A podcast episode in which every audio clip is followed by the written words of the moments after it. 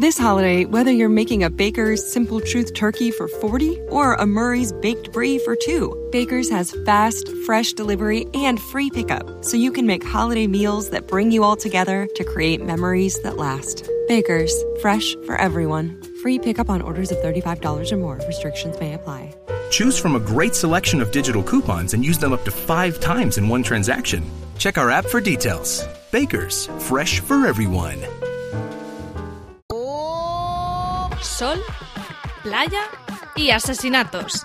Descubre al asesino en Crimen en el Paraíso, la serie más veraniega de la televisión. Todos los domingos desde el 15 de julio a las 21.30 horas solo en Cosmopolitan. Y no te olvides de participar cada semana a través de Twitter. Adivina quién lo hizo usando el hashtag Descubre al asesino y gana un flotador flamenco Big Size. ¿Quién lo hizo? La mujer, la amante, la gente. ¿Con qué arma? Disparar, estrangular, envenenar. ¿Dónde? ¿Por qué no matarlo en la playa? ¿O en la casa? Hay mil maneras de matar. Crimen en el Paraíso. Séptima temporada. Estreno el domingo 15 de julio en Cosmopolitan.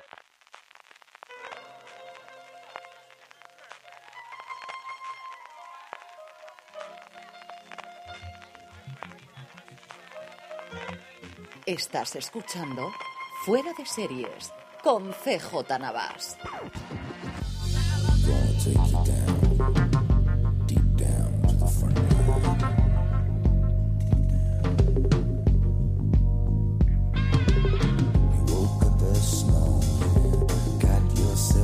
Bienvenidos de nuevo a streaming en el programa de Fuera de Series, donde cada semana repasamos las novedades y estrenos más importantes de las diferentes plataformas de streaming y canales de pago. Don Francis Arrabal, ¿cómo estamos? Muy buenas, CJ, ¿qué tal? Qué semana de tranquilidad, ¿no? Esto es. Está, están las cadenas, eh, bueno, están todas. Verano puro y duro. Están ¿eh? todas de vacaciones, pero totales. Que- quedamos tú y yo aquí en el chiringuito, ¿eh? Sí, levantando el país y poco más, ¿eh? Porque Sujetando estamos- las paredes para que no se caiga esto.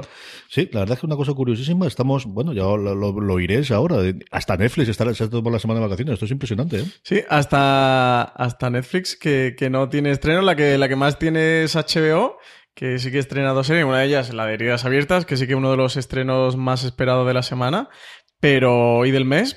Pero el resto, tranquilo, ¿eh? Lo que tú dices. Ni, ni Netflix. Netflix ha estrenado sus paquitas alas y sus glows y todas sus cosas que tenía por ahí. Y, se, se nos han ido de vacaciones, CJ. Es que ya entramos segunda quincena de julio. Vamos para allá, porque como Francis ya ha hecho lo de siempre, que es adelantarse el guion, vamos directamente con HBO España, el gran estreno con diferencia eh, en Estados Unidos el domingo, nosotros el lunes, sistema tradicional, Heridas Abiertas, la serie de Amy Adams, la serie de Llamar Ballet, eh, del cual ya tenemos la crítica que podéis ver en, en Fuera de Series cuando estéis oyendo el programa La de Marina, y tendremos enseguida una con spoilers también Valentina Morillo, es la gran apuesta de verano, desde luego, ya no de HBO, yo creo que en general de todas las cadenas es quizás la de mayor nombre propio de aquí hasta septiembre-octubre. Sí, quizás es la que tenga más fuerza, ya, ya la hemos comentado en, en streaming con anterioridad, porque adapta novela homónima de, de Gillian Flynn, la autora de Perdida, está dirigida por Jean Marvalet, el director de, de Big Little Lies, está protagonizada por Amy Adams, que es una de las auténticas estrellas de Hollywood, y la historia sigue a la reportera Camille Pricker, que regresa a su pequeña ciudad natal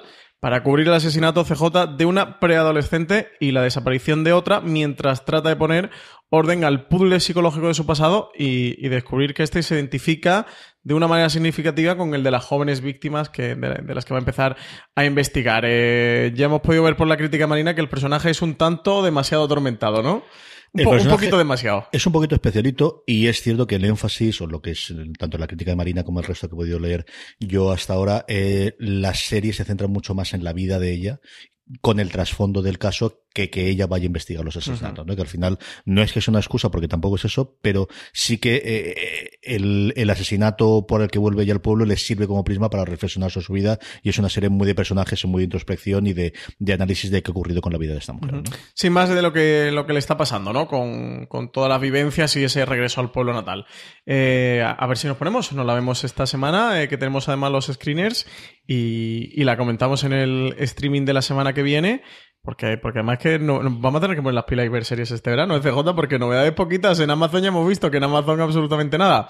El otro estreno que trae también HBO es Heathers, Eh, en España también han puesto como subtítulo Escuela de Jóvenes Asesinos y es que es una especie, bueno, una readaptación de la, de la película, del título cinematográfico de culto de los años 80 que, conserva la esencia de, esa comedia adolescente ácida y oscura, pero esta vez está, está ambientada en la actualidad, no los años 80. Aquí la protagonista será Verónica Sawyer, que tendrá que enfrentarse a un grupo de, de diferente, pero igual de cruel, quien, y quien lleva la iniciativa en este grupo es la despistada Fashion Victim Heather Chandler, que, que será secundada por Heather Duke y Heather McNamara.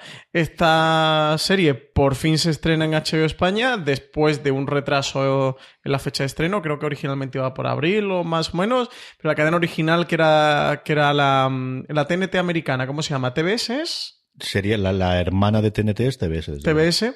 Era quien la estrenaba allí en, en Estados Unidos ocurrió el tiroteo este último que hubo en una escuela famoso y bueno, como Heiders no va sobre esto, pero sí que entronca de alguna manera con la temática, decidieron pausar el estreno y, después de haberle dado una prórroga directamente allí decidieron no, no, llegar a emitirla. Así que dijeron que, que, en los países donde habían vendido los derechos internacionales, pues que, que, sí que la serie se podría ver, pero en Estados Unidos directamente eh, han decidido no, no, emitirla teniéndola completa. O sea, no, es que en sí la hayan cancelado, sino que teniéndola grabada y montada y absolutamente todo para emitirla, pues han, han preferido no emitirla con, con, todas las polémicas norteamericanas. Y aquí en España sí que se va a poder ver y se podrá ver, como os comentamos, este 11 de julio en HBO España. Y luego el otro noticia que yo sé que tiene mucha ganas de comentar Francis Arrabal desde que salió. La continuación de The John Pope, The New Pope, del cual sabemos muy poquito acerca de cómo de relación va a tener con la, con la serie inicial de, de Sorrentino, que ha tenido un fichaje y ni más ni menos que John Malkovich, que ha decidido que tiene que ampliar el ala oeste de la mansión que tiene en Hollywood es que... y tiene que pagársela y ha decidido que HBO,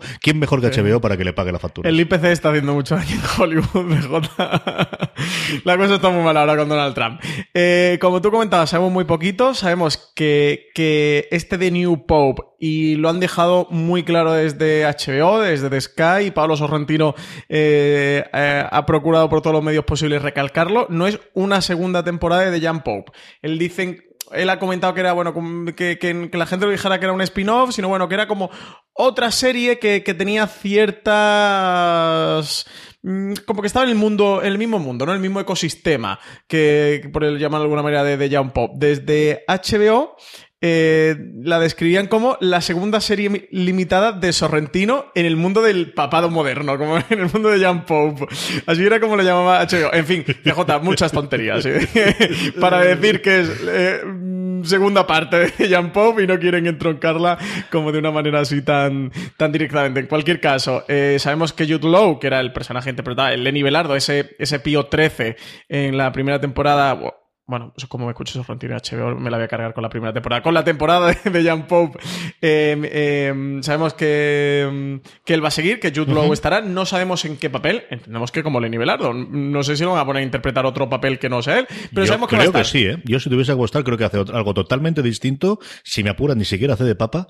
Y yo eh, aquí lo otro que tengo curiosidad es ver cómo va a hacer el estreno, porque esta fue una serie que se estrenó antes en Europa, uh -huh. se estrenó antes a través de Sky y de la RAI, aquí no se estrenó antes en España porque fue justo la transición de eh, HBO no vender los derechos a Movistar Plus porque iban a desembarcar ellos, y en Estados Unidos no se emitió hasta seis meses después.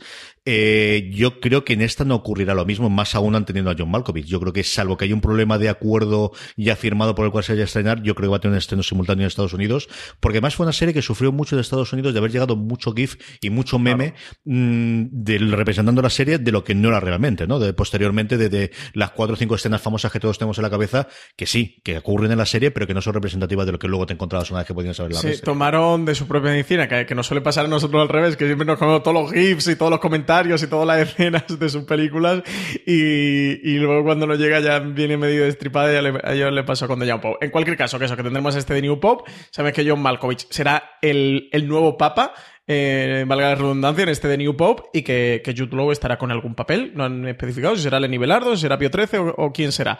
Eh, bueno, pueden hacer como con el, como ahora, ¿no? Con Francisco I, que está el Papa y, y hay un. Hay dos papas, hay un uno que ejerce y otro que, que, bueno, una circunstancia que ha ocurrido dos o tres veces en la vida, Ratzinger, que abdicó, si realmente la palabra se puede utilizar, que ahora claro, estoy claro, no. cuál era realmente la fórmula legal que tuvo, pero sí, evidentemente podría ser una, una posibilidad. Esa es de las pocas posibilidades que veo, es precisamente eso. Uh -huh. Que hagan esa dualidad que no sabía visto que se planteó que, que, que ahora cuando llegó Francisco podría darse, pero no, Ratzinger se retiró y es de las pocas personas que, que en política, porque al final no dejas de política, realmente cuando se ha ido dice que se va y se va, ¿eh? A mí no me extrañaría porque además se llama, la serie se llama esta El Nuevo Papa. O sea, hay un papa y viene el nuevo papa. Y, y no me extrañaría que jugaran con este paralelismo y además Sorrentino con, con, lo juguetón que es. En cualquier caso, volverá a estar dirigida por, por Paolo Sorrentino, volverá a estar escrita por Humberto Contarello, que ya fue el guionista de la primera, y nada, pues tendremos, tendremos The New Pope. Y nada, ya ha dado la turra bastante con The New Pope. No, tenía un ratito, de ganas de hablar de nuevo. Venga, tú verás cuando empiece en noviembre el rodaje, o, o, o vais a cagar. Movistar Plus, Movistar Plus que ha cumplido ya pues una temporada haciendo series propias, y aquí aprovecho para aquellos que no lo hayáis escuchado todavía, que podáis escuchar el eh, programa especial que hemos grabado de Gran Angular, Francis Marina y un servidor acerca de eh, la primera temporada de Movistar Plus de producción propia y qué puede ocurrir en, en, de cara a la segunda temporada, de cara a lo que pueda venir a partir de septiembre, que ya tenemos confirmado y cómo le puede afectar, por ejemplo, el acuerdo con Netflix a la producción propia, qué tipo de series están buscando, que lo tenemos ya colgado en nuestro canal de podcast y podéis oírlo íntegro, la charlita que tuvimos alrededor.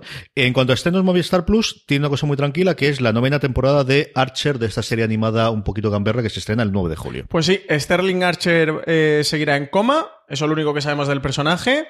Eh, de la película de cine negro de, la anterior temporada no va a quedar ni rastro. Y este nuevo Sterling Archer va a ser un piloto tuerto y alcohólico que, que se va a estrellar con su avioneta en la isla de Mitimotu, que está en mitad del Pacífico. Estamos en pleno 1939. Y mientras que el mundo está ahí aguardando el inminente comienzo de la Segunda Guerra Mundial, CJ, Archer solo va a estar preocupado, como buen Sterling Archer, que es de sobrevivir a, a, manadas de dragones de Komodo, anacondas, babuinos, es decir, como una especie de Indiana Jones que se va a plantar allá en la isla con su, con su avión y con su botella de whisky, como es ya, como es ya marca de la casa en, el, en este personaje del Servicio Secreto de Inteligencia Internacional. Vamos con Netflix. Netflix tenemos una noticia de estas de vamos a ver cómo llega y es que están volviendo a juguetear con los eh, planes. Ya nos subieron el precio a todos a finales de, del año pasado, primeros de este año y ahora están jugando con un modelo más allá del 4K que es este de el rango dinámico de imágenes que se supone que es de alguna forma la próxima evolución que viene combinado con el 4K pero no es exactamente lo mismo y aquí la parte técnica yo juro que se me escapa totalmente pero el caso es que nos promete que se va a ver mejor o que se va a ver de forma distinta o de una forma diferente eso aquí cobrándonos un poquito de pasta más. Sí, esto por explicarlo de una manera sencilla, porque todas las noticias que han sido, la, las explicaciones que ha dado Netflix son un poco liosas, que yo creo que es una manera de decir, mira, os pongáis como os pongáis, que, que necesitamos cobrar más pasta, que, que, que, tenemos que ganar más dinero. Más o menos en resumen, eh, ellos están probando con este plan ultra, ahora mismo teníamos el plan básico, el plan estándar y el plan premium, que son los tres que hay. Están probando este, este plan, plan ultra, que sería un cuarto plan, este dicen que están haciendo pruebas a 17 dólares, 16,99, 17 dólares. Y 19,99, 20 dólares. Para ver, eh, por lo visto están seleccionando en altas de usuarios a nivel aleatorio, que también tiene gracia que te toque la de 20 y pagues 3 euros más porque ya estén probando. Dice que están haciendo pruebas a aleatorio, te puede salir un precio, te puede salir otro precio, y es un experimento para ver si la gente está dispuesta a pagar este nuevo precio o no. Pero además de juguetear con estos dos precios, también están probando con qué es lo que dan por ese precio a los usuarios. Lo que están dando es, por un lado, o que el plan premium que tenemos ahora de cuatro cuentas lo reducen a dos y el de cuatro cuentas solo es este plan ultra que costaría 17 o 20 dólares, o en nuestro caso euros. Y con la otra cosa que están jugando, en vez de con el número de dispositivos de 2 a 4, es mantener el, el HD para hasta el, El plan 4K, ujú. hasta el plan premium y que el 4K o el HDR o Ultra HD o como le llamemos, que no son exactamente lo mismo, que, que solemos llamarlo de la misma manera al UHD y al Ultra HD y al 4K y tal, pero tienen variaciones técnicas, solo serían para este cuarto precio. Ahora mismo lo tenemos todo incluidos en el, en el plan premium, son cuatro cuentas con el, con el Ultra HD ya, y aquí lo que harían serían dividirlo a un plan superior en el que pasaría eso a costar entre 17 y 20 dólares. Y como tú decías, CJ, al principio, pues esto se, se, acumula que hace nada, sería un par de meses, ¿no? Llevo una subida de, de precios, que subieron los planes eh, básicos, el de 10 lo subieron a 11, ¿no? Y el de 12 lo subieron a 14. El barato lo dejaron barato y el siguiente subieron un euro, creo recordar, y el del siguiente lo subieron dos euros, si no recuerdo mal. Bueno, estas borraduras que se hacen constantemente, el asunto es si salta a los medios o no. Y yo creo que aquí hay, pues la parte de los conspiranoicos que es, esto es una filtración y ellos mismos han hecho el pantallazo para empezar a ver ya, no la, ya no la reacción de ahí, sino cómo reacciona reaccionaría la gente ante la posibilidad de eso, teniendo el HDR, eh, si se suscribirían, o realmente, bueno, pues que le salta un periodista o alguien que, que sabe del invento y le hacen un, una foto. Hace no demasiado hubo un semi-escándalo de YouTube, el, escándalo de YouTube de la semana, que ya sabemos que, que esto todos los meses tiene un pifostio, porque estaban probando ellos después, eh, como siempre hace la cosa YouTube, hasta que no le pillan no lo cuentan, eh, en un 0,05% de sus usuarios, que al final vienen a ser unos 6 millones de personas aproximadamente, estaban probando a que en vez de que te aparezca la carátula que tú pones, una carátula generada aleatoriamente, hagas una carátula propia o no. Lo cual, pues para gente que no hace carátulas no está mal porque te hace una selección,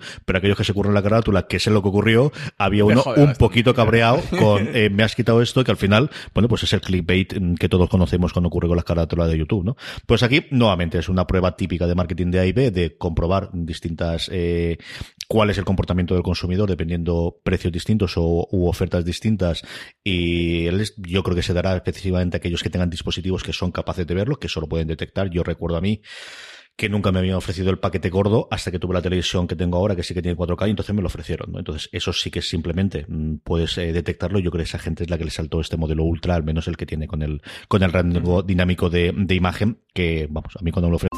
This holiday, whether you're making a Baker's Simple Truth turkey for 40 or a Murray's Baked Brie for 2, Baker's has fast, fresh delivery and free pickup, so you can make holiday meals that bring you all together to create memories that last. Baker's, fresh for everyone. Free pickup on orders of $35 or more. Restrictions may apply.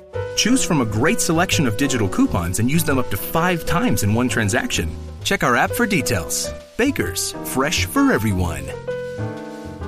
Si estás buscando un buen podcast de análisis y debate en tu idioma, te invito a que escuches Pulso y Péndulo. Yo soy Carlos Curbelo. Y yo soy Fabiola Galindo. Todos los jueves analizamos temas de actualidad en Estados Unidos y Latinoamérica. Fabi y yo no siempre estamos de acuerdo, pero sí tenemos un objetivo común. Queremos servir como antídoto contra las noticias falsas y la polarización. Pulso y Péndulo. Busca nuestros episodios en Apple Podcast, Spotify o en tu aplicación favorita me lo cogeré.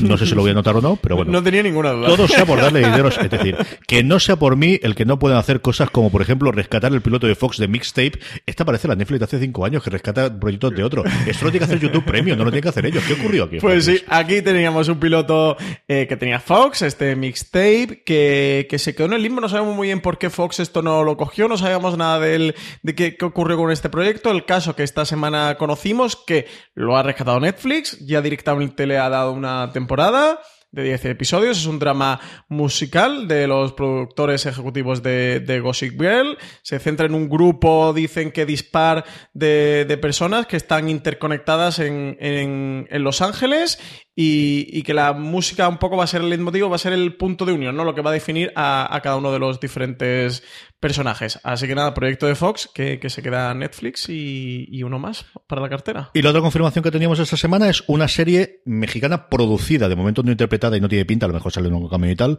pero eh, con la productora, que como tenemos ahora de Salma Hayek, una serie llamada Monarca esto tiene una pinta espectacular. Esta, esta es la nueva Luis Miguel, este hay que cubrirle de principio. Francis, que después, después se nos escapan. Mira que, te lo dije con Luis Miguel. Tú te lo tomas a cachondeo y ahora estaríamos aquí lleno de visitas y no puede ser. Este monarca hay que seguirlo desde el primer momento. Pues nada, CJ, Netflix sigue apostando por la fuerte por la producción internacional. Han cargado esta monarca a la compañía de la actriz Alma Hayek. Eh, según comentaba de Hollywood Reporter, va a comenzar a rodarse este mismo otoño, o sea, empieza ya a rodarse, se va a estrenar a nivel mundial a 2019, así que apuntemos la fecha. Se va a ambientar en el mundo de las élites sociales de México, agarraros donde el dinero, dicen desde Netflix, la corrupción, el escándalo y la violencia son la tónica habitual. La historia se va a centrar en una poderosa familia que hizo su fortuna con el comercio de tequila. Y por supuesto, dentro de la familia va a haber un miembro disidente que se va a poner a los modos de operar de su clan familiar. Así que. Éxito total y absoluto. Es que ¿qué, puede fallar es la serie de la que se va a hablar. Ríete de Stranger Things, ríete de Juego de Tronos. Es decir, yo creo que están mirando HBO si retrasa o no el estreno conforme pille esto de Juego de Tronos en la temporada que puede fallar? La única pena es que no tengamos a Salma Hayek ahí de, de, de matriarca del clan, pero por el resto no puede pintar mejor el asunto. Quedaría espectacularmente. Y nada, la semana pasada comentábamos cómo estrenaban Good Girls, esta serie original de NBC que dos derechos internacionales le he comprado, interpretado por tres mujeres, tres amas de casa que deciden que ya está bien, ya para sufrir hemos llegado hasta aquí y vamos a ganar dinero en serio. ¿Y cómo? Robándolo. Francis ha visto el primer episodio y quería hablarnos un poquito de él. Yo he visto el primer episodio y, y me ha resultado muy divertida. CJ es una comedia muy fresquita, va, eso son tres mujeres que una de, una de las dos son hermanas, una de ellas trabaja en un supermercado, la otra es ama de casa con un marido que tiene una empresa de coches, así como un concesionario que gana mucho dinero, eh, y la tercera mujer que es el, la mujer la que interpreta el personaje eh, Reta es eh, mujer de un policía, una especie de guardia de seguridad, vigilante que, ahora consigue convertirse en policía. Y bueno, cada una por diferentes motivos se ve abocada a una ruina económica. Eh, tiene por ahí lado ecos a, la crítica, bueno, pues del sistema capitalista, sobre todo a través del personaje Reta, que el problema de la ruina económica que tiene, el problema financiero es porque su hija tiene una enfermedad, creo que es hepática, y el tratamiento mm, le dicen que, no se lo cubre el seguro y es tipo 10.000 eh, dólares al mes, ¿no? El caso que como una de ellas trabaja en un supermercado y se conoce aquello, deciden atracar ese supermercado yendo a por una bolsita pequeña de dinero de lo que suele haber allí habitualmente en el, en el supermercado. Bueno, las cosas no van a acabar como, como pintan, como, como cualquiera que haya visto Ocean 6 o Ocean Eleven o cualquier de esta película, ¿sabes? Ningún robo acaba como, como está planeado. Les va a cambiar la vida a, a las protagonistas y a mí me ha parecido de verdad una serie muy divertida muy ligera, que podría optar a ser un puro y un simple entretenimiento, pero sí que tiene una amiguita de algo más. Es muy serie de nuestros tiempos, es una serie protagonizada por tres mujeres y tiene, tiene bastante de lucha feminista y muchísimo mensaje y muchísimo eco, que yo creo que sí que le dan a la serie una profundidad y, una entidad mayor de la que podía tener a simple, a simple vista. Y es que. Mm, bueno, no voy a comentar nada, que quería comentarla sin spoiler. Poneros, aunque sea el primer episodio de Good Girls, eh, dura unos 43 minutos, tiene una temporada de 10 episodios, es una comedia NBC, que ahora la tenéis disponible en Netflix. De verdad, a mí viendo el primero, tengo que ver la temporada completa porque Marichu, por ejemplo, sí que ha publicado ahora crítica en fuera de series, decía que la serie pecaba de convertirse en un poco repetitiva a lo largo de la temporada, que, que se repetía o que, que, daba vueltas sobre, sobre sí misma. Yo como solo he visto el primero, no me he dado tiempo, no me dado tiempo para ello, pero por la premisa, lo que plantean y algo de lo que ocurre en torno al robo que no puedo comentar, que por dónde tirará la serie, creo que sí que está muy bien. Y, todos los ecos esos, de, de comentario social, de comentario en cuanto a lo económico entre la situación actual de los Estados Unidos y, el feminismo. Creo que es una serie que sí que, merece la pena que, nuestros oyentes se acerquen y le echen un vistazo a ver qué les parece. YouTube Premium hay vida más allá de Cobra Kai, como sabéis, y mientras sigo intentando que Francis vea a Ryan Hansen resuelve crímenes en televisión, que es lo que tiene que ver de una sí, sí, Eso no sé cómo se escribe, CJ, es que el título es muy largo. Ryan, escribe Ryan, R-Y-A-N. Además te he puesto el premium. te he eh. puesto el premium para que lo veas, leche. Esto no puede ser. Lo que sí hemos visto los dos es el primer episodio de Impulse. ¿Qué te ha parecido, Francis? Me ha gustado muchísimo, me ha gustado muchísimo. De hecho, solo he podido ver uno porque nuestras vidas esta semana CJ va al límite y es que no, me ha dado tiempo más. Me gusta muchísimo, es... Em, no es un spin-off, ni es una segunda parte, pero bueno, es como, podemos decir, una continuación espiritual esa categoría existe Ambientada en, el mundo de, con el tono de inspirada, ¿eh? Claro. Eh, continuación espiritual, eh, nueva categoría de los Emmy. En la película esta de Jumper, que era la película de. Mm, Del propio creador de la serie, que no recuerdo ahora su nombre, pero vamos a esto por ahí. Em, sí, al final, bueno, pues eh, tiene la misma premisa, tiene la misma habilidad que tienen los personajes que te dan la película. La película se dejaba ver sin pasarse. Yo creo que era mejor la idea que la que el, reflejo final. Yo confieso que también el de ciencia ficción. es una de las cositas en las que suele ser un poquito especialita porque me gusta toda la ciencia ficción, pero es cierto que al final no he visto mucha cosa y le...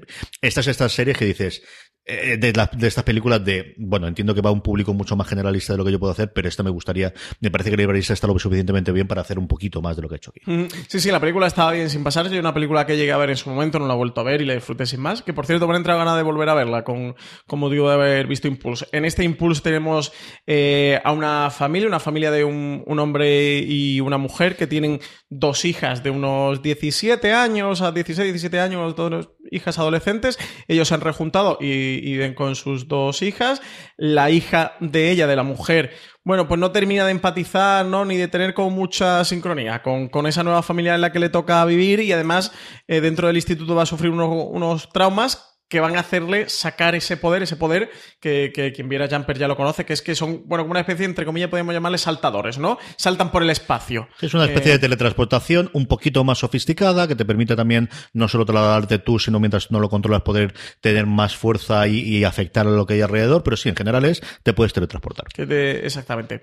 Y, y vamos a ver cómo van despertando los poderes en ella. Los poderes, como cualquiera que haya leído un cómic, siempre despiertan a, a través de hechos muy traumáticos. Entonces, bueno, en este primer episodio a ella le van pasando diferentes circunstancias en el que, en el que vamos viendo cómo descubre sus poderes. Viendo solo el primero, de verdad que me ha gustado mucho, me recordaba mucho. Yo se lo he recomendado encarecidamente a Julián Clemente, porque con lo fan que él es de la Patrulla X, creo que Impulse le va a encantar. A mí me recuerda mucho a la Patrulla X y siendo un.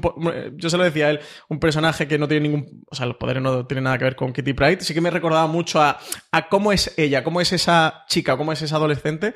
Me recordaba mucho a Kitty Pryde de, de la Patrulla X, de los X-Men. Y bueno, creo que a la gente que le guste esto que hemos tratado, CJ, la serie le puede gustar. Si esto no le va, pues quizás no. En cualquier caso, y por hablar también un poquito de YouTube, la serie tiene una producción muy buena y. Y bueno, esta gente parece que va en serio, ¿no? Porque Cobra Kai de verdad que es, que, que que es muy divertida y que está muy bien hecha. Es que Cobra Kai es que de verdad que está muy bien y es que muy simpática, pudiendo ser una chorrada absolutamente superflua, una serie con muchísimo contenido. Y este Impulse, al menos el primero, que son 10 episodios, y creo que tú y yo, y en verano nos la vamos a cascar entera. Además, en YouTube te permite descargártela, mm, puedes ir a cualquier parte con el episodio y tal. Eh, que por cierto, HBO, que nos han preguntado por aquí mil veces en streaming, CJ, que hasta YouTube llegue y ya te puedes descargar los episodios el primer día que sale. Y HBO, sigan sin dejar descargarte los episodios. Ahora que viene la playita y el verano, me parece lamentable. Pero bueno, haciendo esta pequeña crítica de paréntesis, que oye, que está muy bien Impulse, que la gente se dé alta en YouTube Premium y lo traste, que con Cobra Kai y con Impulse yo creo que ya merece la pena echarle un vistazo. Son dos series que son mucho mejores de los que tendrían que ser. O sea, es que cuando te lo planteas de, bueno, Cobra Kai pues tiene toda la oleada de gente que quiere las cosas retro y que quiere la, la parte nostálgica llevado por Stranger Things de los 80 y sabes que vas a tener un público que le gustó en su momento Karate Kid y esta, bueno, pues tiene la cosa de superhéroes y tiene la cosa... Es que están muy bien las dos. Aquí esta además tiene el hándicap de leche, es una serie de adolescentes, es una serie protagonizada por Mm. adolescentes.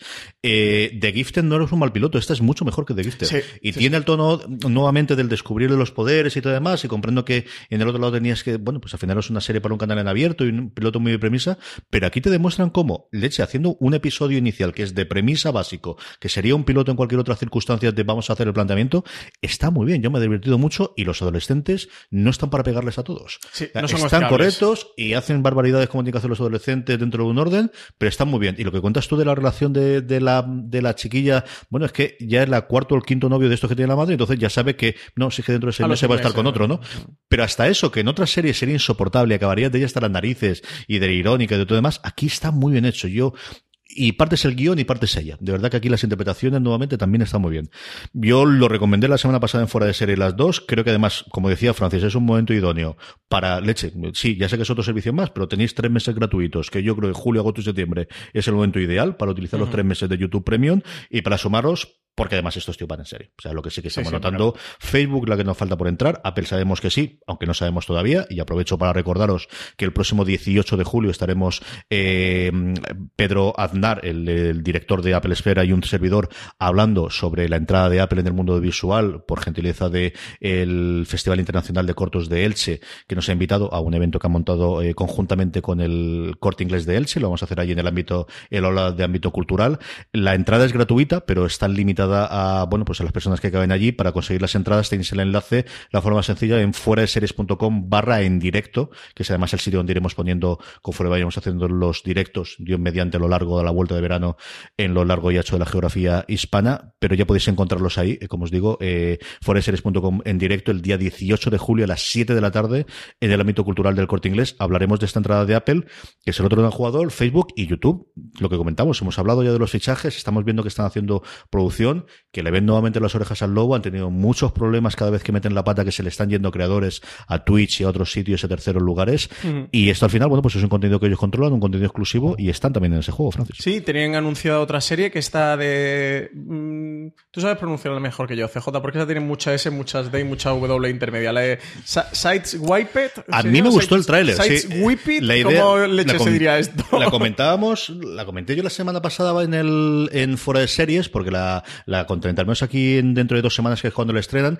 Es una comedia que perfectamente podría ir en NBC. Tiene como curiosidad el tener a Rosana Arquette haciendo de, de madre.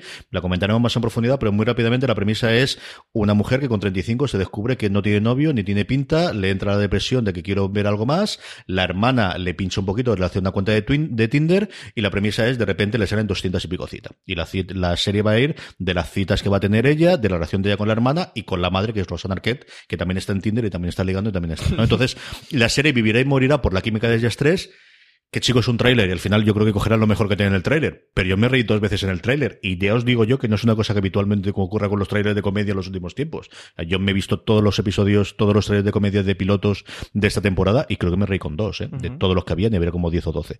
Y esta la veremos, eh, seguro, porque además se la pasé a Lorena. Es una, el- el- la premisa es interesante, el, el tono de comedia está bien y como os digo, la hablaremos de ella dentro de dos semanas. Que es cuando se 25 de estrena. julio se estrena es. en YouTube Premium. Así, Así que, que ya en tenéis dos tres para ver. Hablaremos de ella.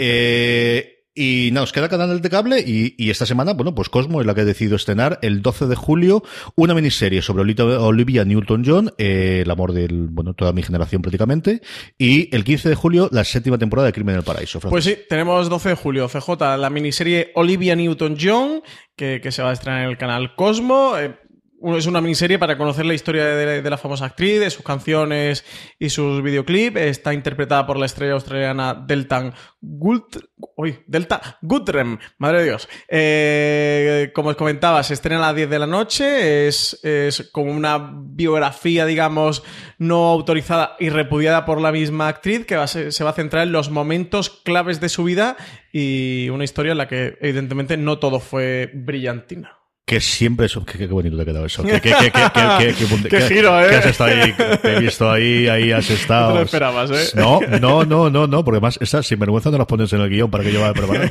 No.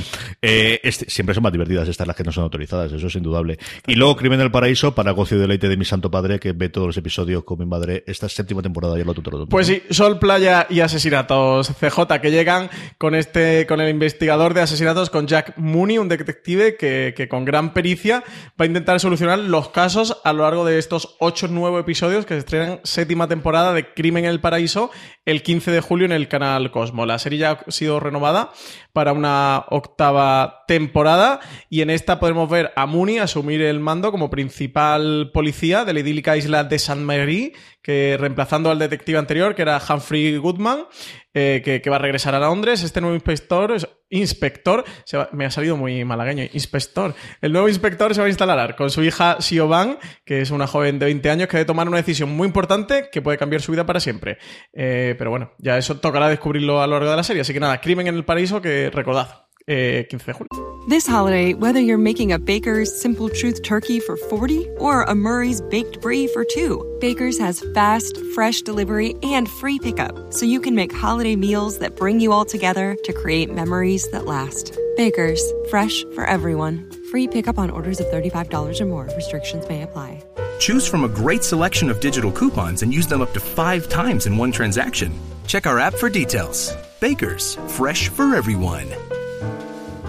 Si estás buscando un buen podcast de análisis y debate en tu idioma, te invito a que escuches Pulso y Péndulo. Yo soy Carlos Curbelo. Y yo soy Fabiola Galindo. Todos los jueves analizamos temas de actualidad en Estados Unidos y Latinoamérica. Fabi y yo no siempre estamos de acuerdo, pero sí tenemos un objetivo común. Queremos servir como antídoto contra las noticias falsas y la polarización. Pulso y Péndulo. Busca nuestros episodios en Apple Podcast, Spotify o en tu aplicación favorita. Cosmo. Bonito nombre de la hija, sí señor, bonito nombre de la hija. De todo esto, ¿qué recomendamos, Francis? Yo me voy a quedar, eh, fíjate, me apetece mucho Crimen en el Paraíso. No voy a esconder que me apetece mucho Crimen en el Paraíso, porque este verano estoy muy veraniego. Estoy que me apetece, valga la redundancia, estoy que me apetecen eh, recuperar unas cuantas de estas series que se nos han ido quedando por ahí a lo largo del año, pero me apetece ver cosas también cachondillas. Me, me he puesto con Good Girls eh, precisamente eh, por eso. Y, yo creo que también voy a poner con Crimen del Paraíso, que alguna vez he visto un episodio y me lo pasa muy bien. Es un procedimental, policía muy simpático. Pero, como también me apetecen cosas cachondillas veranigas, me voy a quedar con Archer Dan- Danger Island, porque lo que van a hacer es llevarse a, a Sterling Archer ahí en, ese contexto en el Pacífico de, la, de los albores de la Segunda Guerra Mundial y que en el Pacífico haga todas las hipergonzonadas que, estamos acostumbradas de Archer, que por cierto es una serie de animación muy buena y muy a reivindicar, ¿eh? Que, siempre se ha hablado, bueno, Simpson o Futurama más recientemente, o Los Padres de Familia, o incluso Boya Horseman, y Archer es una de las series de animación para adultos más, más interesantes. Es verdad que tiene que gustar mucho el género mm, de James Bond y, es, bueno, al final la serie es, una parodia, es, es esa cara B del James Bond, Sterling Archer, pero para que le guste todo ese tipo de historia, de verdad recomendar Archer, ¿eh? que, que- que no es una serie de las que suele salir en la conversación y está realmente bien. ¿Y la tuya cuál es? Yo tengo muchas ganas de ver heridas abiertas. Yo creo que para, como comentábamos antes en la introducción, y llevamos dos semanas hablando de ella, es el gran estreno de HBO España y si me apuráis, el gran estreno de este mes, de, de al menos de lo que tenemos confirmado hasta ahora, porque a mí me sigue quedando muy vacío las últimas dos semanas de Netflix. Y ya últimamente mm, no es la primera vez que no lo hacen, que no nos anuncian nada hasta el día 10 o el día 15 de lo que no están al final. Pero si no es así, desde luego es la gran estreno que tenemos en general en todas las cadenas y en especial en HBO España, este Heridas Abiertas con Amy Adams, que tengo mucha curiosidad por verla.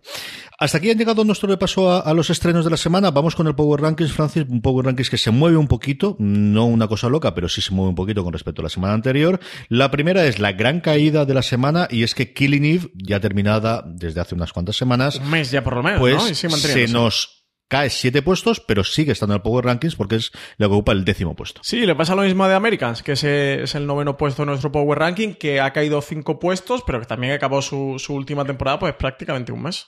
Y a partir de aquí tenemos cuatro entradas nuevas o reentradas en alguno de los casos a nuestro Power Rankings. El primero, para la alegría de todo el mundo, en el octavo puesto, la increíble e inigualable Paquita Salas en Netflix entra al octavo puesto. Y séptima posición para Billions, que, que ya ha entrado alguna vez, que ya ha terminado su, su tercera temporada, pero vuelve a entrar en nuestro Power Ranking con motivo del final de temporada. En el sexto, además es una curiosa porque Sandwich es Netflix Movistar, Netflix Movistar, ahora veréis. Vuelve la serie de Netflix, La Ciudad Secreta, el estreno, esta compra de serie australiana que están empezando a dar que hablar. Más incluso que las por Anna ganas. Torf, de verdad, primer episodio muy interesante. ¿eh? Yo, ¿Tú has seguido viendo algo? Pues Yo, yo me quedo en el primero y es cierto que, Yo pues eso. mm, Yo he visto un par de series australianas y ahora no recuerdo los nombres. El Código era una de ellas que también tenía un tono muy similar, así conspiranoico y todo demás, que creo recordar que ahora tiene también Netflix aquí. Eh, la Ciudad Secreta se queda en el puesto número 6.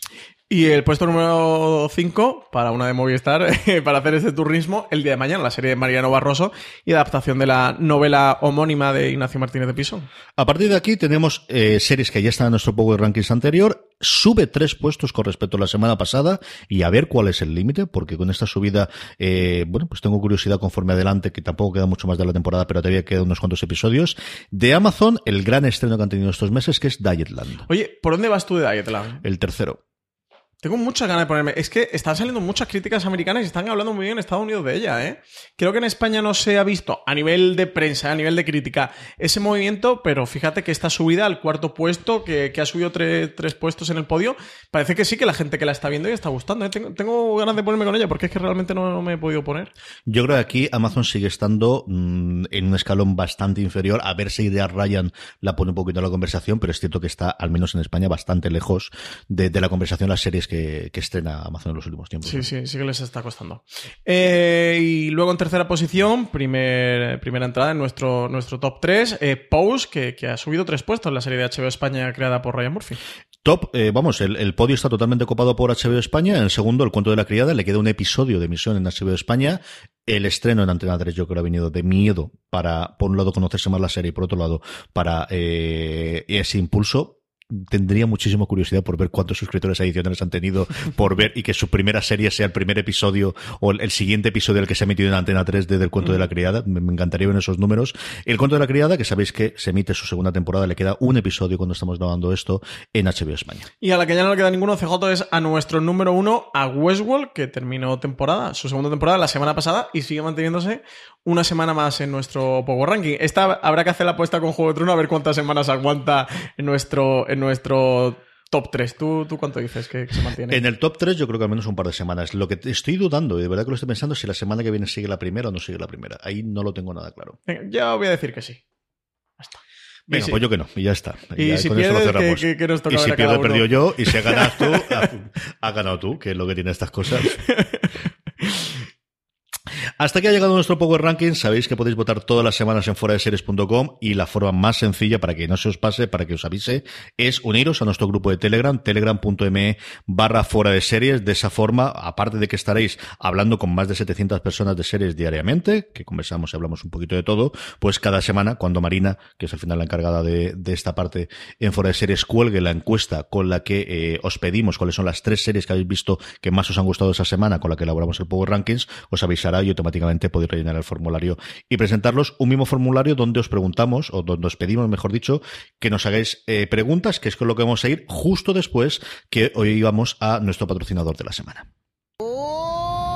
Sol, playa y asesinatos. Descubre al asesino en Crimen en el Paraíso, la serie más veraniega de la televisión. Todos los domingos desde el 15 de julio a las 21.30 horas solo en Cosmopolitan. Y no te olvides de participar cada semana a través de Twitter. Adivina quién lo hizo usando el hashtag Descubre al asesino y gana un flotador flamenco Big Size. ¿Quién lo hizo? La mujer, la amante, la gente. ¿Con qué arma? Disparar, estrangular, envenenar. ¿Dónde? ¿Por qué no matarlo en la playa? ¿O en la casa? Hay mil maneras de matar. Crimen en el Paraíso. Séptima temporada. Estreno el domingo 15 de julio en Cosmopolitan. Estamos ya de vuelta, Francis. Preguntas de los oyentes. Pues nos pregunta la primera CJ Katsu que si haremos programa especial cuando aterrice Disney y Apple. No, haremos varios programas especiales. De hecho, vamos a empezar a hacerlos singular, ya, ¿no? singular, esto no hay. El de Apple ya vuelvo a reincidir. El 18 vamos a tener un avance conforme se vayan confirmando las cosas segurísimo. Y Disney es la otra gran incógnita, ¿no? Primero a ver qué ocurre con la fusión de Fox, porque parece definitivamente que sí, que le han ganado la partida a Comcast. Y luego Disney, lo que tengo mucha curiosidad es si abren internacionalmente desde el principio o no, que yo si tuviese que apostar a día de hoy creo que sí.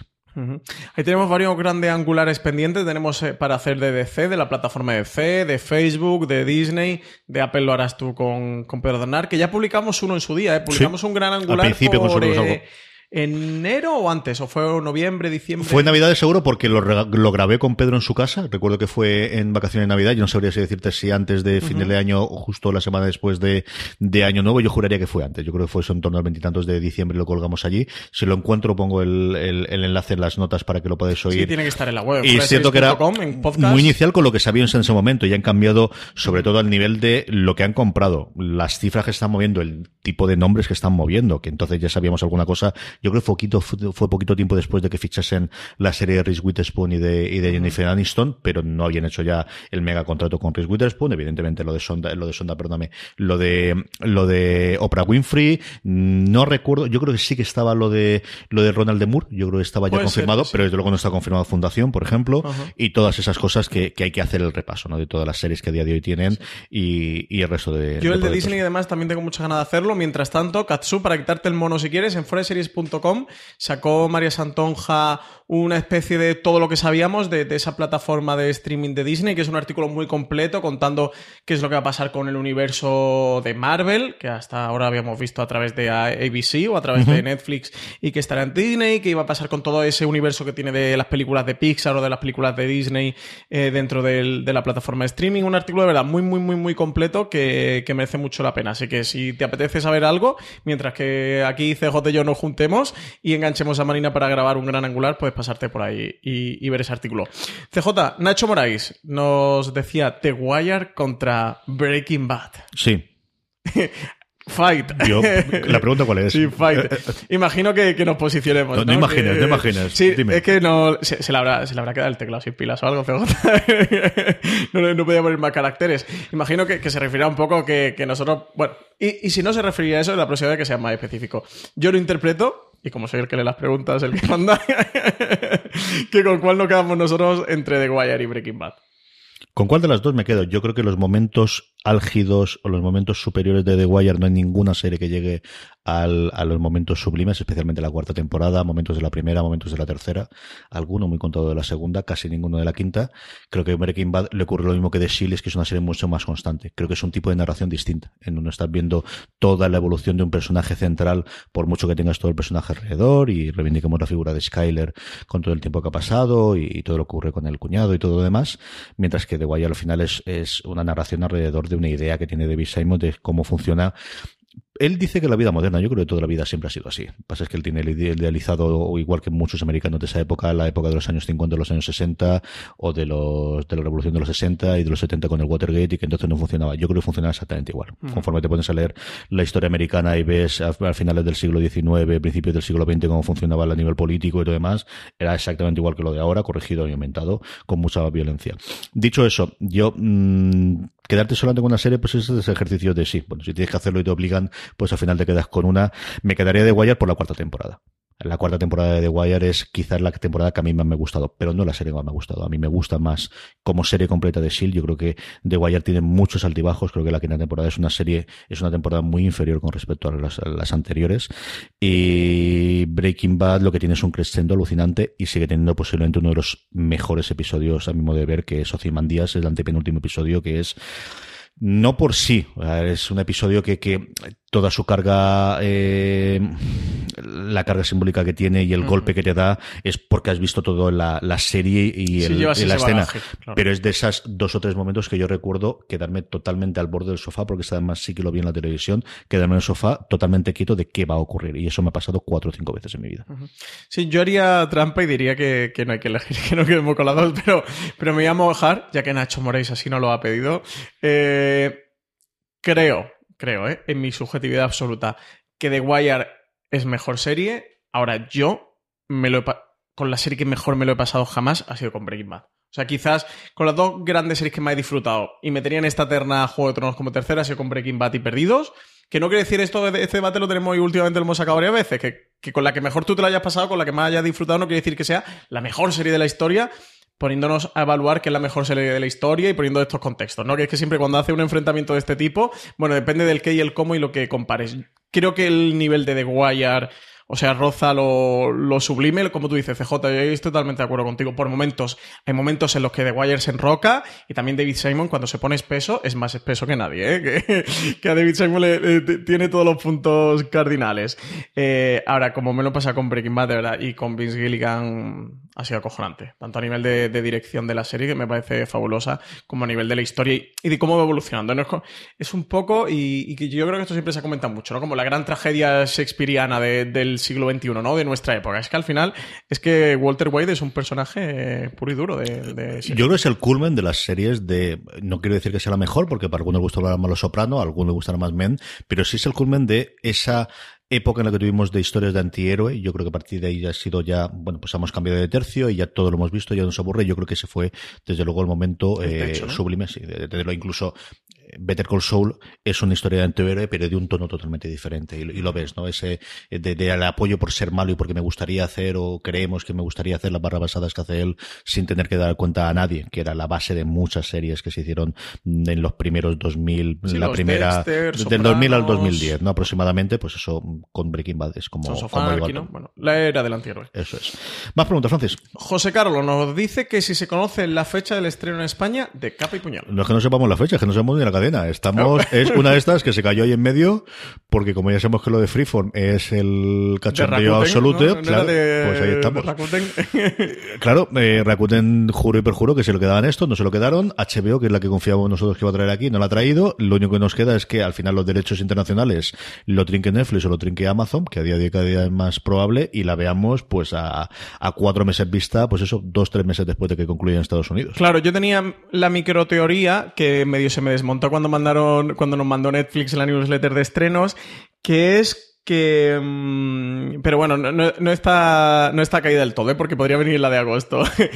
claro, eh, con capa y puñal podrían pasar dos cosas. O uno, que lo hubiera pillado HBO, que sabemos que HBO sí que ha estado haciendo esto de estrenar semana a semana, Que Netflix, por ejemplo, con, con la de Black Bolt también. Con alguna lo ha hecho, no con demasiadas, pero con alguna lo hace. Sí, sucesor designado y con, con el remake este de. Con Better Call Saul, por ejemplo, lo hacía fuera de España, que en Inglaterra lo hacía. En, en varios, en Inglaterra, Irlanda, creo recordar que en Francia también, en varios países europeos, aquí no, porque no tenía Movistar Plus el acuerdo exclusivo, pero en varios países europeos lo hace con Better Call Saul. El caso es que no sabemos quién la va a tener. Y yo tenía, o tengo la micro teoría que, que vendrá en la newsletter de estrenos porque lo que van a hacer va a ser colgarla entera bajo demanda y que por eso no ha dicho nada. Porque Netflix no anuncia por país a nosotros, no nos dice, oye, que hemos comprado esta serie para el veintitanto. No, no.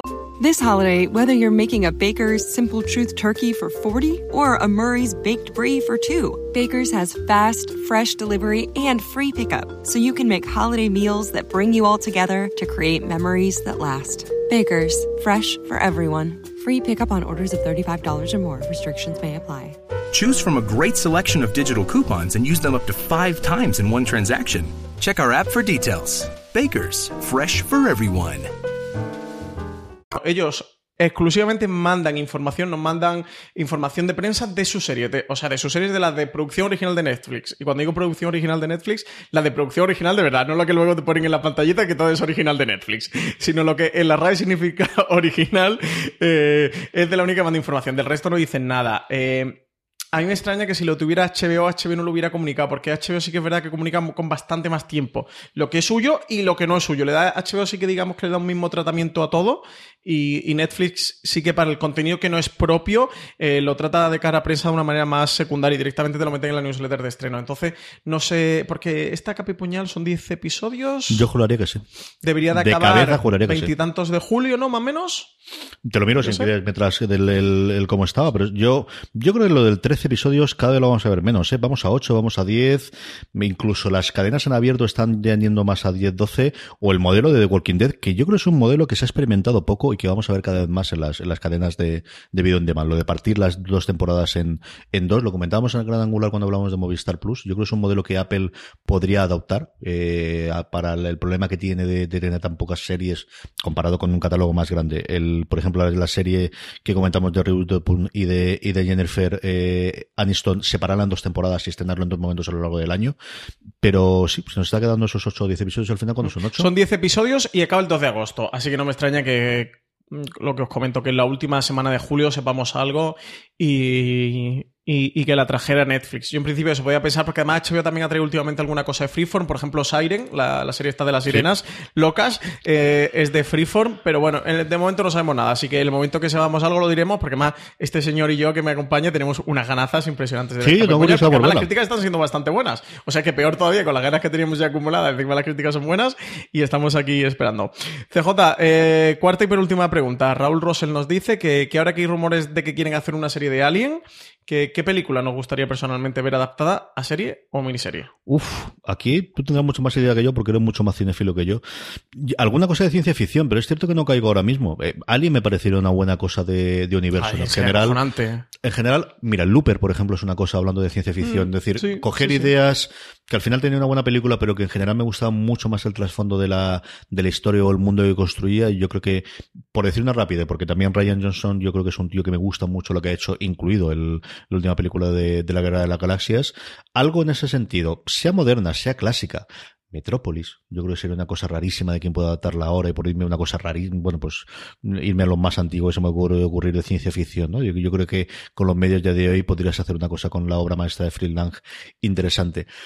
Y, y yo creo que es fundamentalmente eso. Eh, y luego cualquier cosa noir. Es decir, yo tenía muchas ganas de ver la adaptación de, y es cierto que iba de la novela pasada después a la película de, de Los Ángeles Confidencial, pero porque creo que los libros de Alroy tienen una serie alucinante, todos ellos. Sí, una vez me hicieron una pregunta parecida y yo contesté que era una que, bueno, que, que en parte ya se había hecho la serie de esa película, que era la del Padrino, que son Los Sopranos, pero bueno, a mí sí que una serie del Padrino me, me gustaría mucho. Creo que ahora, eh, en, estos, en estos tiempos que está como la filia tan copada por todo el tema de Juego de Tronos que la cosa puede tirar un poco por ahí. Tenemos lo del Señor de los Anillos con Amazon o lo de Conan el Bárbaro. Y creo que, que Alien, que es como de las grandes películas estas que tienen como un pozo cinéfilo de culto de los 80, eh, creo que es una buena línea por donde tirar. Disney ya confirmó que algo va a hacer con Star Wars, o sea que vamos a tener serie, serie de, la de, Favreau y con Favreau produciendo y dirigiendo. Es decir, esa es la gran, ese es el desembarco, ese es el, Señor de los Anillos de Disney para el, para el canal suyo. Es la serie de, de la Guerra de las Galaxias de, de, acción real, porque las de dibujos hemos tenido, pero es, bueno, encargada John Favreau y esa es la gran proa, el, el mascarón de proa que tienen para, para desembarcar con el, con su plataforma de vídeo on demand. Sí, yo creo que ese va a ser un punto bastante chulo de ver. Y lo de Alien, lo de Alien es un rumor, muy rumor, ultra rumor. O sea que, que no es que haya por ahí todavía nada, ni cadena, ni nada. Es como una producción que se estaba tanteando. En fin, es que además lo de Alien ha dado tantas vueltas con Ridley Scott a la cabeza, y nunca mejor dicho, porque qué cabeza tiene Ridley Scott, y, no lo digo para bien, con todo el tema del, director, este, el de Distrito 9, mm, que estaba intentando hacer una secuela de Alien eh. y, medio la habían aprobado y luego se la tiraron para atrás, el de Elysium, Elysium, Distrito 9. Sí, sí, sí, no recuerdo ahora cómo se llamaba. Eh, mm, la otra que, que, que habría yo creo que podría funcionar muy bien Terminator ahora que intentan resucitarla como cine. Y la serie es una serie para reivindicar. Yo creo que llegó justo antes de tiempo y teníamos una ley de Headley justo mucho tiempo antes de, hacer Juego de Tronos. Pero es una serie que yo no sé cómo estará de complicado encontrar en España, que a ver si pues Amazon, digo Amazon porque es la que está rescatando todo lo demás, pero las crónicas de Sarah Connor era una serie para la época muy, muy, muy, muy, mucho más que decente. Estaba muy bien la serie, especialmente su segunda temporada. Neil Blomkamp era el director de, Distrito 9 Elysium, que, que estuvo con un proyecto de Alien que además sacó unos bocetos que tenía convencida a. Mm, madre Dios, mi cabeza hoy. A, Sigourney Weaver. Y la tenía metida dentro de la peli. Los bocetos que sacaron de Alien eran espectaculares, pero se quedó por el camino. Así que cualquier cosa que toque a Alien con el señor Ridley Scott de por medio, veremos a ver cómo acaba. Porque la última trilogía que nos están dando a los espectadores, madre Dios, agárrense para aguantar las, las películas. Eh, CJ, última pregunta. El fantástico Ralph nos dice que, que si creemos que el futuro de la televisión pasa por ofrecer mucho más contenido en directo, como talent shows, partidos y otro tipo de contenido que tengan más sentido verlo y comentarlo al momento. Imagino que se refiere al futuro de la televisión, lo que conocemos como televisión lineal, ¿no? Televisión eso en directo. Es una de las cosas que están experimentando. De hecho, eh, la venta de los activos de Fox, lo que se queda como Fox como tal es, por un lado, las noticias, que es la otra, es decir, toda la parte política. Aquí lo hemos tenido con la, con la sexta durante mucho tiempo, pero en Estados Unidos también, por un lado, con CNN y por otro lado, con Fox News. Eh, es una cosa de comentario que puede funcionar en, nivel de televisión lineal, sea en la televisión o sea en la, en tablet. Es decir, que tengas esa emisión en el momento. O sea, que al final tengas sonido visual instantáneo. Yo creo que el deporte, desde luego, puede funcionar. Lo de Fox se ha quedado con eso, se ha quedado con su Fox News, que es de las partes más rentables que tiene y se ha quedado con las eh, televisiones locales que tienen, eh, con la cadena suya de deportes que montaron hace dos años para competir con ESPN. Y luego ahora, por parte del acuerdo, seguramente se tendrán que quedar eh, o tendrá que vender Disney las televisiones locales, que era otra de las patas que tenía, aparte de la productora y aparte de todos los derechos clásicos, ¿no? yo creo que todo el mundo está viendo que lo que hace. Yo creo que parte del futuro de la televisión, y lo hemos visto aquí, por ejemplo, con Antena 3, que es aprovechar el que pueden ser una productora muy grande para terceros. Que al final, bueno, pues cuando tú montas a media estudios es porque conoces el sector, le has comprado muchas cosas a mucha gente, tienes esas relaciones con los, con los creadores y te es sencillo, bueno, que tu canal en lineal va a ser uno de los sitios donde vas a proyectar cosas de las que tienes, ¿no? Hasta ahora siempre lo que has tenido es yo compro esto porque el 99% del rendimiento económico es su primera emisión de un canal lineal a las 10 de la noche, en nuestro caso a las 11 menos cuarto que empieza el puñetero prime time, hasta que ahora cambie dentro de un año y medio, si realmente va de estos los 50 minutos de antena 3 en serio. A partir de ahora yo creo que las televisiones, al menos los grandes conglomerados, porque al final pensamos también que casi todas las televisiones forman parte de un conglomerado, no existe una televisión independiente sin más, ¿no? Quitando las públicas y quitando PBS a lo mejor, y bueno, BBC y lo que sea aquí Radio y Televisión Española, ¿no? Pero mm, ya no tienes Telecinco, tienes Mediaset, con todo el conglomerado que es y el abrazo armado que tiene de cine que le tiene que dar pasta, y exactamente igual a tres media. Los talent shows tienen el gran problema de qué rendimiento posterior tienes, es decir, tiene su exitazo como operación triunfo, pero luego termina. Y, no puedes venderlo a terceros. El formato sí lo puedes exportar, pero al final lo que realmente tiene ahí mucho más es el, formato. Y luego el deporte, yo creo que es la gran incógnita. Yo creo que se habla de la burbuja de las series y yo creo que hay mucha más burbuja alrededor del deporte, de nadie quiere quedarse sin ello. Lo hemos visto ahora con la puja que han hecho por la Champions y por la Liga Movistar Plus. Y yo creo que es mucho más por el miedo de no tenerlo y lo que se te va a perder que realmente por el rendimiento que le puedes sacar, ¿no? De, no puedes considerarlo de Vodafone que, que sí que se ha desvinculado totalmente del deporte, ¿no? Sí, y, y, eso Por otro lado, lo que nos viene de Estados Unidos es, eh, pero allí tienen ligas de verdad y tienen ligas serias y tienen ligas que, con profesionales que, que trabajan en ello el cobrarle directo, dinero directamente al fan. Y los servicios que tiene a día de hoy un, un NBA Pass, o en mi caso el MLB Pass, Claro, que tengo tienes para- el de béisbol, ¿no? el de béisbol. El béisbol también es que es un deporte muy dado para eso, porque al final son 162 partidos de liga regular, más luego todos los playoffs. Entonces, claro, el, el que puedas con una suscripción de ciento y pico dólares que son, ver los 162 partidos de liga de tu equipo, aquí en España, en Estados Unidos, tiene una especie de blackout que es, por ejemplo, si a mí me gustan los Red Sox, como es el caso, los partidos de los Red Sox que juego afuera lo puedo ver en cualquiera de las suscripciones que tengo, en el iPad, en el Apple TV, en una tableta, en el móvil, lo que sea, pero los que están en casa estoy capado por geolocalización y tendría que verlos en la, en la televisión regional. Yo no sé porque se pagó muchísimo dinero, los, eh, la gran mayoría de los acuerdos no, no acaban hasta el 2020, 2023, pero la NFL está funcionando y ya empiezan a traer eh, partidos a Inglaterra, la NBA es el deporte más internacionalizado con diferencia de los que de los americanos, y ahora entre el draft y lo demás es prácticamente todo el año estamos hablando de baloncesto, ahora con LeBron y, su marcha a los Lakers y todo lo demás, al final estás fuera de temporada y estás hablando de, de la NBA.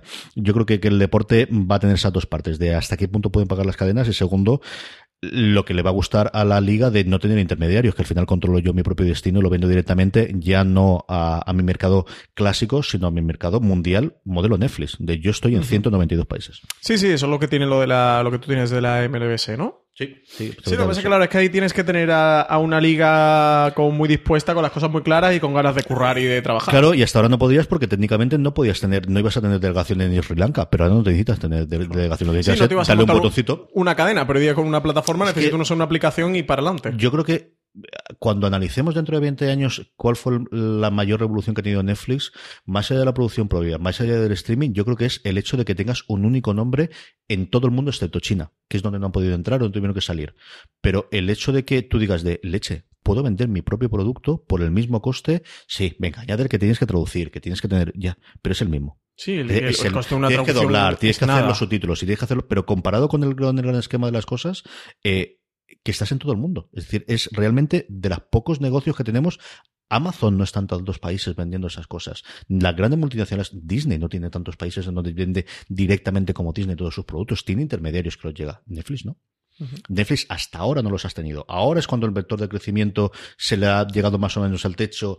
Sí, aquí teníamos, por ejemplo, acuerdo con Vodafone, pero sigue siendo un puñetero botón que te mandaba a su sitio, ¿no? Y lo que tenía era la simplicidad de que tenía la suscripción. Ahora tiene que aliarse con otros. En China Lo de que Movistar, aliarse. por ejemplo, el acuerdo con Eso Movistar. es. Pero al final, una compañía que venda su mismo servicio en 192 países, ese es el, el gran paso y lo que todos están viendo de ¿y por qué nosotros no hacemos eso? Si ya tenemos el coste fijo.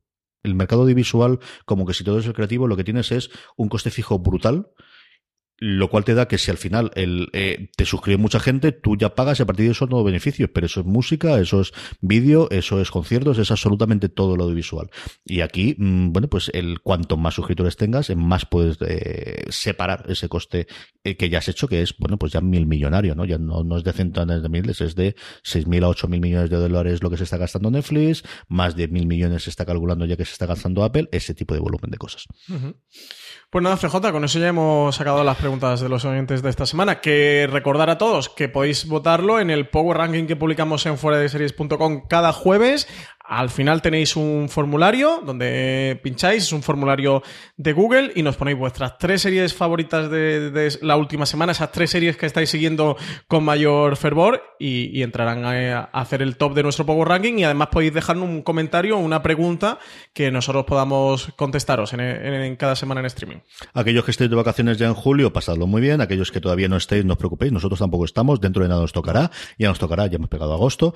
Eh, Sabéis que nos podéis oír todos los programas de, de Fuera de Series en nuestro canal de podcast, en iTunes, en Apple Podcasts, en iVoox o más recientemente ya en Spotify también. Y esta semana estoy haciendo mucho hincapié en ello precisamente por las vacaciones porque creo que es una forma ideal de aquel familiar, aquel amigo que veis solamente en las fechas de vacaciones porque veraneáis juntos, aquel, bueno, pues eh, cualquier persona con la que tenga relación que le gustan las series pero que no oye podcast, porque eso de descargar una aplicación de podcast y esto Nah. qué es y cómo funciona y no hay, pero que sabéis que sí o sí va a tener Spotify en el móvil porque sabéis que va a ocurrir, pues que lo acerquéis ahí, mira, oigo esto de aquí, a ver qué te parece, fuera de series, es fácil encontrar, le suscribís ahí en, en Spotify y que nos encuentre. Y los agradecemos muchísimo, pues esa labor que sé que estáis haciendo porque nos lo estáis diciendo en algún correo de, mira, me he ido a se lo he puesto ahí y lo está enganchando y está oyendo todos los programas de la semana pasada.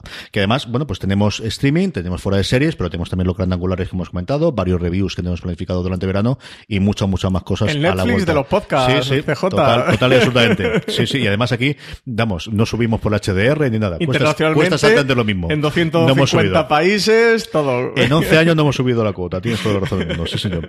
Eh, pues hasta aquí ha llegado el streaming, Francis, hasta la semana que viene. Hasta la semana que viene, CJ. A todos vosotros, querida audiencia, un abrazo muy fuerte, pasaros por fuera de series.com y recordad, tened muchísimo cuidado ahí fuera.